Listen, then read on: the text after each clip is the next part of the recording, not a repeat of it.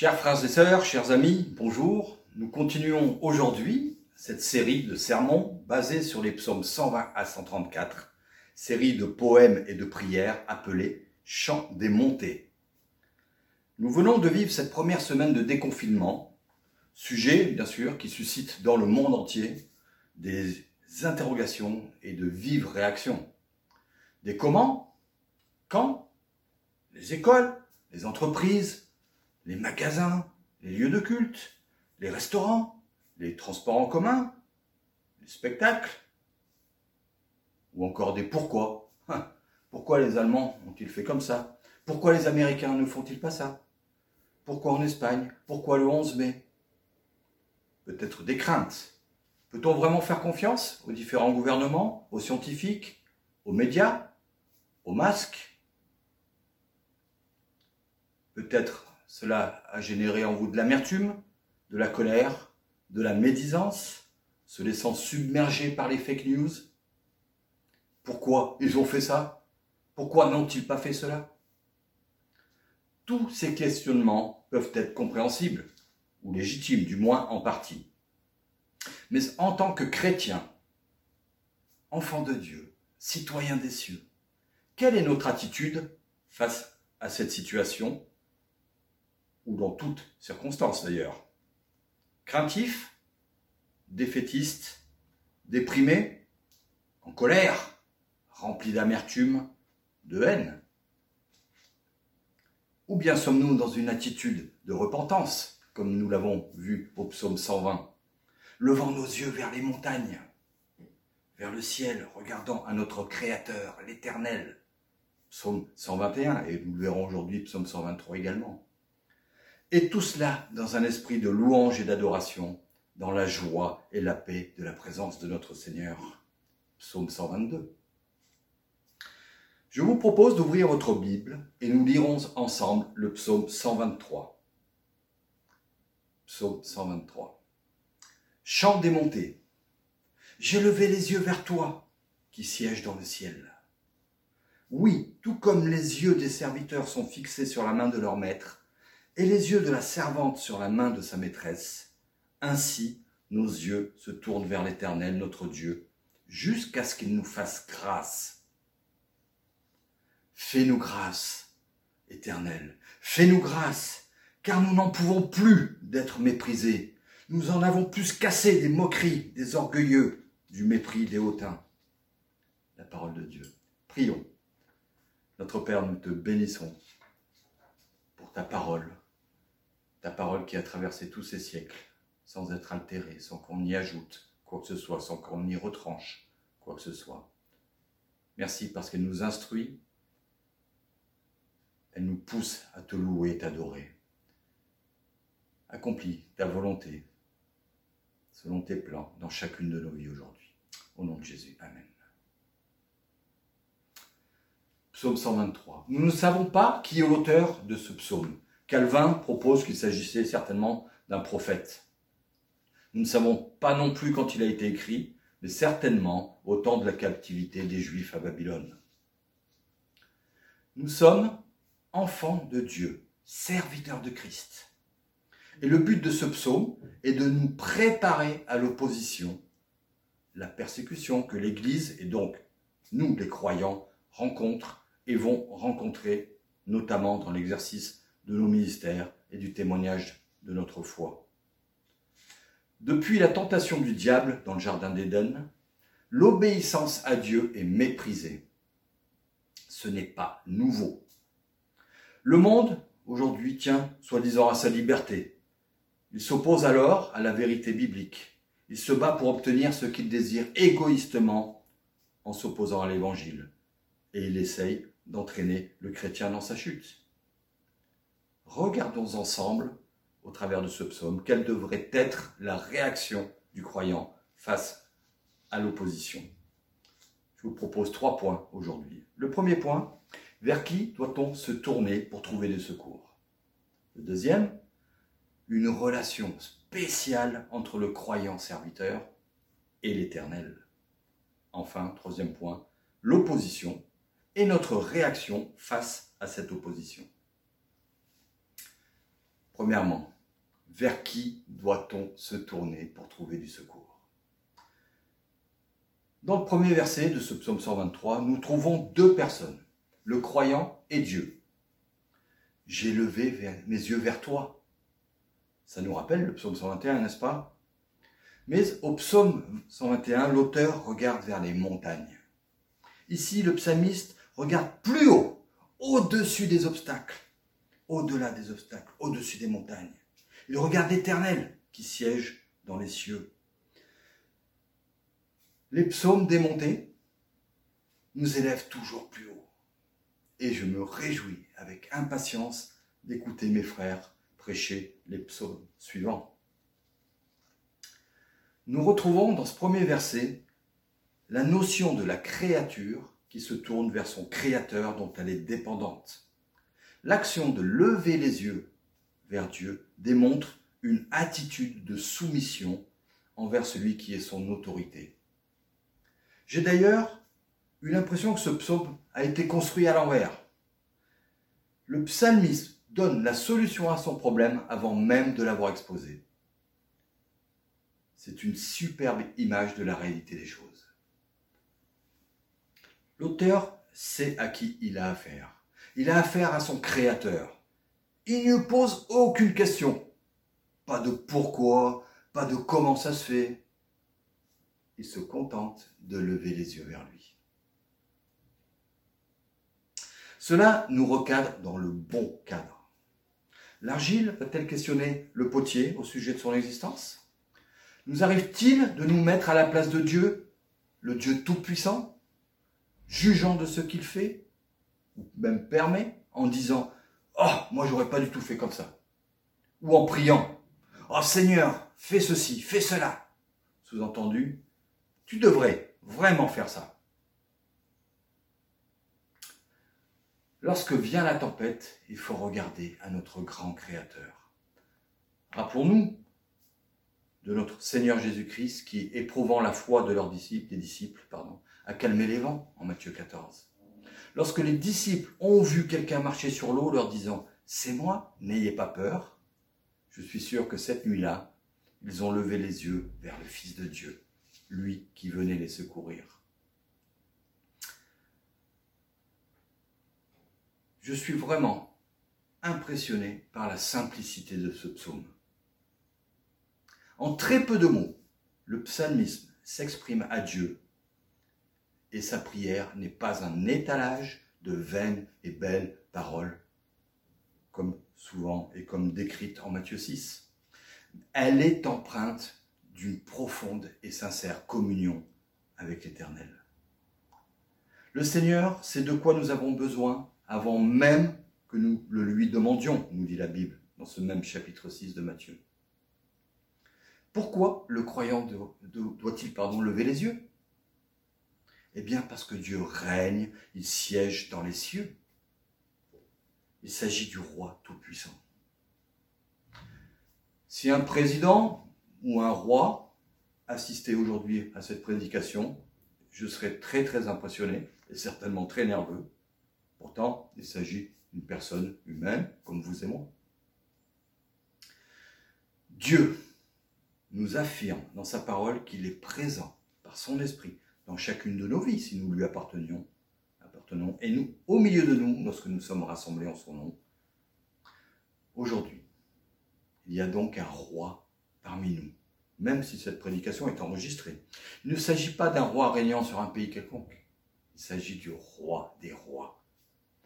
Sommes-nous impressionnés devant ce roi des rois, qui est bien au courant de toutes les souffrances les oppositions que nous vivons en tant que croyants? Levons les yeux vers lui, qui siège dans les cieux. Nous avons lu dans ce psaume quelle tourmente souffrent les Juifs et le psalmiste en levant les yeux vers celui qui siège dans les, yeux, les cieux ne se trompe pas. Par son attitude, il reconnaît l'autorité et la majesté de Dieu. Il utilise le verbe siéger qui évoque bien l'image d'un roi sur son trône, Sa Majesté. Dieu souverain. Le livre de Job nous aide bien à comprendre cette notion de souveraineté et de majesté. Dans sa souveraineté, Dieu laisse Job souffrir des afflictions énormes, importantes, la perte de ses biens, de ses enfants, une souffrance physique inimaginable. Sa femme essaye de le convaincre de maudire Dieu. Ses amis lui disent que cela arrive à cause de ses péchés. Quelles sont les réactions de Job? Il accepte sa situation. Il réclame son innocence. Un autre de ses amis, Eliou, tente alors de lui montrer que Dieu est juste dans toutes ses actions. Et après cela, Dieu parle. Il s'adresse directement à Job. Il le convainc de sa justice, sa sagesse, sa souveraineté sur tout ce qui se passe. Alors, dans ce livre de Job, au chapitre 42, Job reconnaît ses torts. Lisons-le ensemble. Job 42, les versets 2 à 6. Je reconnais que tout est possible pour toi et que rien ne peut s'opposer à tes projets. Job qui parle. Qui est celui qui dissimule mes plans par un manque de savoir? Oui, j'ai parlé sans les comprendre, de merveilles qui me dépassent et que je ne connais pas. Écoute-moi, je parlerai, je t'interrogerai et tu me renseigneras. Mon oreille avait entendu parler de toi, mais maintenant mon œil t'a vu. C'est pourquoi je me condamne et je reconnais mes torts sur la poussière et sur la cendre. Voilà un exemple de sagesse. Nous passons tous par des moments d'épreuve, de souffrance, d'affliction, de persécution. Quelles sont alors nos réactions? Nous perdons espoir? Nous nous laissons envahir par la dépression ou la colère? Nous nous laissons influencer par les conseils du monde qui nous disent Allez, trouve en toi-même la force pour te sortir de là. Ou encore, nous écoutons les conseils du diable nous laissons entraîner par notre chair, notre vieille nature. Laissons plutôt notre Dieu parler au travers de la Bible, sa parole. Écoutons-le et tournons les yeux vers lui dans la soumission et l'obéissance. Deuxième point, la relation spéciale entre le croyant serviteur et l'Éternel. Relisons le verset 2 du psaume 123. Oui, tout comme les yeux des serviteurs sont fixés sur la main de leur maître, et les yeux de la servante sur la main de sa maîtresse, ainsi nos yeux se tournent vers l'Éternel, notre Dieu, jusqu'à ce qu'il nous fasse grâce. Au verset 1, l'auteur s'adresse directement à Dieu. Ici, le psalmiste s'adresse aux autres, croyants, qui tout comme lui souffrent. Comme un poète, il utilise dans ce verset différentes images. La première, le serviteur devant son maître. C'est vrai que c'est un réel sujet de reconnaissance à Dieu de ce que l'esclavage ait été aboli en Occident depuis plus de 150 ans. Je ne sais pas quel effet cette métaphore a sur vous, mais en tout cas à l'époque, la dépendance du serviteur envers son maître était très forte. Les esclaves à l'époque n'avaient aucun moyen de défense face aux outrages qu'ils subissaient, aucun moyen de, ni même aucun droit de se défendre. Ils devaient attendre le secours de leur maître. La deuxième image similaire, la servante devant sa maîtresse. L'auteur insiste sur cette relation de dépendance et de précarité qui concerne tant les femmes que les hommes. Il y a dans ces deux images un détail intéressant. Tous deux regardent la main. Souvent dans l'Ancien Testament, lorsque l'auteur relate l'intervention de Dieu, il fait référence à son bras fort, et dans les psaumes 89 et 95, l'auteur parle de la puissance de la main de Dieu. Il tient dans sa main les profondeurs de la terre. Ses mains ont formé la terre. Sa main conduit le troupeau que nous sommes. Son bras est puissant, sa main forte, sa droite élevée. La servante regarde la main de sa maîtresse. Elle aspire avec confiance en l'aide que sa maîtresse peut et va lui apporter. Il en est de même pour tous les hommes et toutes les femmes qui ont, dans l'histoire, ont souffert à cause de leur foi. Ils ont regardé à l'éternel. Et c'est ainsi que le psalmiste continue dans la deuxième partie du verset 2. Ainsi, comme le serviteur regarde la main de son maître, comme la servante regarde la main de sa maîtresse, ainsi nos yeux regardent, se tournent vers l'Éternel, notre Dieu, jusqu'à ce qu'il nous fasse grâce. Cette deuxième partie de ce verset nous rappelle l'alliance établie entre Dieu et ses enfants.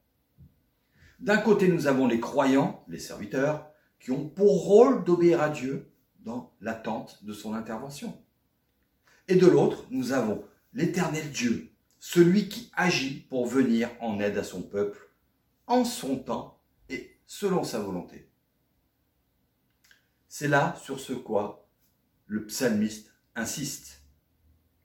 Fixer nos yeux sur Dieu et attendre qu'il agisse pour nous secourir. Soyons honnêtes. À chaque épreuve que nous rencontrons, ne voulons-nous pas que Dieu agisse immédiatement? Apprenons et rappelons-nous que Dieu agit selon son timing et pas le nôtre, selon sa volonté et non la nôtre. Souvenons-nous aussi de Romains 8, 28, je vous le lis. Du reste, nous savons que tout contribue au bien de ceux qui aiment Dieu, de ceux qui sont appelés conformément à son plan. Êtes-vous en Christ? Êtes-vous croyant? Si oui, alors soyez patient et en paix. Dieu s'occupe de vos soucis selon sa bonne volonté. Sinon, si vous n'êtes pas en Christ, vous ne pouvez pas appliquer ce verset à votre vie. Sachez toutefois que tous les hommes et toutes les femmes vivent sous la grâce de Dieu durant cette période, cette courte vie sur terre. Reconnaissez vos péchés. Demandez à Dieu de vous les pardonner, car il a offert son Fils, Jésus-Christ, pour cela, pour votre pardon et pour que vous ayez la vie éternelle alors vous expérimenterez cette paix qui surpasse toute connaissance. La Bible nous le dit, c'est une réelle promesse qui s'est avérée dans la vie des chrétiens. Cette paix vient de l'assurance que votre Créateur s'occupera de vous durant votre vie sur cette terre et pendant toute l'éternité. Si vous avez des questions sur ces sujets, n'hésitez pas à nous contacter. Vous trouverez toutes les coordonnées sur le site web de l'Église évangélique de la Croix-Rousse. Une autre remarque à relever dans ce verset 2, c'est que le psalmiste ne fait aucun chantage avec Dieu. Il ne dit pas Oh, j'ai été bon, je n'ai jamais menti, j'ai fait la vaisselle, j'ai donné mon argent, j'ai donné des vêtements aux migrants, Oh, tu sais, j'ai pris soin de ma voisine pendant qu'elle était malade. Alors fais-moi grâce, Dieu. Non, il ne fait pas état de ses bonnes œuvres. Le secours qu'il attend dépend de Dieu et uniquement de Dieu. C'est pourquoi la seule chose qu'il fait, c'est de regarder à l'Éternel dans l'obéissance, la dépendance et dans la soumission, dans l'attente de la grâce de Dieu faveur imméritée. Troisième et dernier point, l'opposition et notre réaction face à cette opposition. Relisons ensemble les versets 3 et 4. Fais-nous grâce, Éternel, fais-nous grâce, car nous n'en pouvons plus d'être méprisés. Nous n'en avons plus qu'assez des moqueries, des orgueilleux, du mépris des hautains. Le psalmiste a déjà communiqué au verset 1 et 2 ses sentiments. Et il continue au verset 3. Nous pouvons imaginer là un homme fidèle à Dieu, un serviteur de Dieu, qui se lamente au sujet de la persécution, de l'opposition que les croyants subissaient. Il implore Dieu. Il s'attend à sa miséricorde car il est au bout du rouleau. Nous n'en pouvons plus, dit-il. Littéralement, le texte dit qu'ils sont rassasiés. Une seule goutte d'eau peut faire déborder la coupe. Au bout du rouleau, criant à Dieu. Le psalmiste demande littéralement la pitié de Dieu. Et pitié de nous. Le verset 4, quant à lui, nous donne plus d'informations sur le genre de persécution, d'opposition qu'il rencontrait à cette époque. Des moqueries des orgueilleux et le mépris des hautains. Est-ce que les temps ont changé? Est-ce différent aujourd'hui? Le monde occidental, qui se dit chrétien, est en réalité de plus en plus hostile à l'Évangile. Et nous serons toujours plus oppressés, critiqués, persécutés. Et nous devons toujours plus nous préparer à cela. De façon active, nous devons rester informés de ce qui se passe dans la société. Nous devons être prêts à répondre aux questions ou aux accusations pardon, de nos concitoyens. De façon passive, en vivant tout simplement l'Évangile. Nous lisons, méditons la parole de Dieu, nous enseignons nos enfants à suivre les voies de Dieu, nous prions, nous sommes au bénéfice de l'Église locale, notre témoignage est notre quotidien. Nous sommes tous conscients que la providence de Dieu ne se traduit pas par une vie paradisiaque sans entrave. Ce n'est pas ce que Jésus a annoncé. Je vous lis en ce que dit Jésus en Jean, dans l'évangile de Jean, chapitre 16, verset 33. Jésus dit, Je vous ai dit ces choses, afin que vous ayez la paix en moi. Vous aurez des tribulations dans le monde, mais prenez courage, car j'ai vaincu le monde. Et l'apôtre Paul, confirmant ces tribulations, nous réconforte ainsi en 2 Corinthiens, chapitre 4, versets 8 et 9. Nous sommes pressés de toutes parts, mais non écrasés, inquiets, mais non désespérés, persécutés, mais non abandonnés, abattus, mais non anéantis Bien des serviteurs nous ayant précédés ont supporté la persécution à cause de leur foi, et ce, souvent jusqu'à la mort. C'est encore d'actualité dans les pays totalement hostiles à l'Évangile. Alors même s'il ne s'agit pas aujourd'hui en France d'une persécution si violente, nous avons tous connu des situations d'opposition, n'est-ce pas? Chacun à son niveau. Vous avez certainement connu la critique, la médisance, peut-être la diffamation. Et cela peut-être même dans l'Église. Au travail, peut-être que vous subissez une pression excessive d'un supérieur hiérarchique. Tout cela est insupportable. La souffrance est trop forte. Je sers Dieu et les autres et on me critique. On ne reconnaît pas la valeur de mon service. On se moque de moi. Comment réagissez-vous à cela? Quelle est votre perspective? Une première réaction pourrait être ben Moi j'abandonne. Je reste chez moi ou au fond de la salle. Comme ça, plus de problème. Si je, si je ne fais rien, si je me cache, si je ne témoigne pas de ma foi, alors personne ne me critiquera. Ou alors, réagissez-vous de la même façon, sur le bon exemple suivant le bon exemple du psalmiste. Non, ne craignons pas la moquerie des orgueilleux, le mépris des hautains. Je lève mes yeux vers l'Éternel, mon Créateur. Je me soumets avec patience à sa volonté, en toute confiance en sa justice, sa miséricorde, sa grâce, avec un cœur repentant, en le louant et l'adorant avec joie dans la paix. Cette bonne perspective confirme, comme le psalmiste, qu'il n'y a aucun doute sur l'intervention gracieuse de Dieu. Il ne dit pas Oh, si jamais tu veux bien me faire grâce. Non. Il dit jusqu'à ce que tu me fasses grâce. Il est certain de l'action de Dieu et il attendra avec patience. Jésus règne aujourd'hui sur son trône pour nous faire grâce. Je vous propose que nous lisions ensemble Hébreu 12 au chapitre 12, les trois premiers versets. Hébreu 12, 1 à 3. Nous donc aussi, puisque nous sommes entourés d'une si grande nuit de témoins, rejetons tout fardeau et le péché qui nous enveloppe si facilement, et courons avec persévérance l'épreuve qui nous est proposée. Faisons-le en gardant les regards sur Jésus, qui fait naître la foi et l'amène à la perfection. En échange de la joie qui lui était réservée, il a souffert la croix, en méprisant la honte qui s'y attachait, et il s'est assis à la droite du trône de Dieu.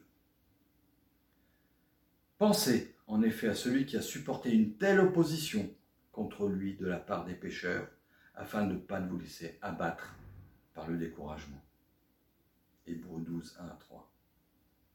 Cette bonne attitude, cette bonne perspective nous permet de rester constants dans notre ministère et notre témoignage, ne nous laissant pas accabler par, le, par les circonstances, ni par les oppositions, ni même la persécution, car nous ne regardons pas à nos vies, ni à celles des autres. Mais tout ce que nous faisons, nous le faisons pour le Seigneur, et uniquement pour le Seigneur Jésus-Christ. Il a vaincu le diable à tout jamais, il nous a garanti la vie éternelle. Cette bonne perspective nous permettra également de donner un bon témoignage à apporter à une personne qui souffre. Lui témoigner que Dieu a envoyé son Fils ici-bas en tant qu'homme, ayant vécu comme vous et moi, souffrant comme vous et moi, et puis allant jusqu'à donner sa vie en mourant sur la croix, afin que nous ayons la vie éternelle. Chers frères et sœurs, chers amis, qui sommes-nous devant l'Éternel? Je vous cite un tweet récent de John Piper. Vous n'avez aucun pouvoir d'ajouter un seul battement de cœur au battement que Dieu décide. Soyez donc prêts à chaque seconde à souffrir, à mourir avec joie et être avec Christ. Il cite Jacques chapitre 4, verset 15. Si Dieu le veut, nous vivrons. Je conclus. Nous savons que les oppositions et la persécution sont grandissantes, mais nous avons aussi cette promesse que je vous lis en Luc 21, 28. Quand ces événements commenceront à se produire, redressez-vous, relevez la tête, parce que votre délivrance est proche.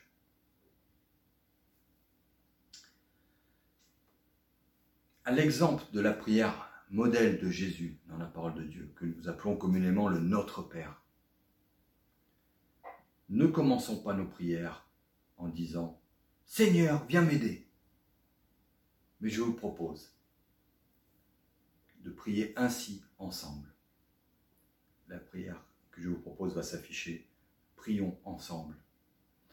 Notre Père qui es aux cieux, je lève les yeux vers toi, mon Créateur. Je me soumets avec pleine obéissance et avec patience à ta souveraineté et ta volonté, en toute confiance en ta justice, ta miséricorde et ta grâce, avec un cœur repentant, en te louant et t'adorant, en te servant avec joie et dans la paix.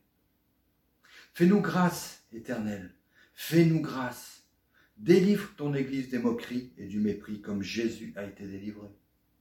Non pas à cause de nous, mais à cause de toi, Seigneur Jésus. Amen.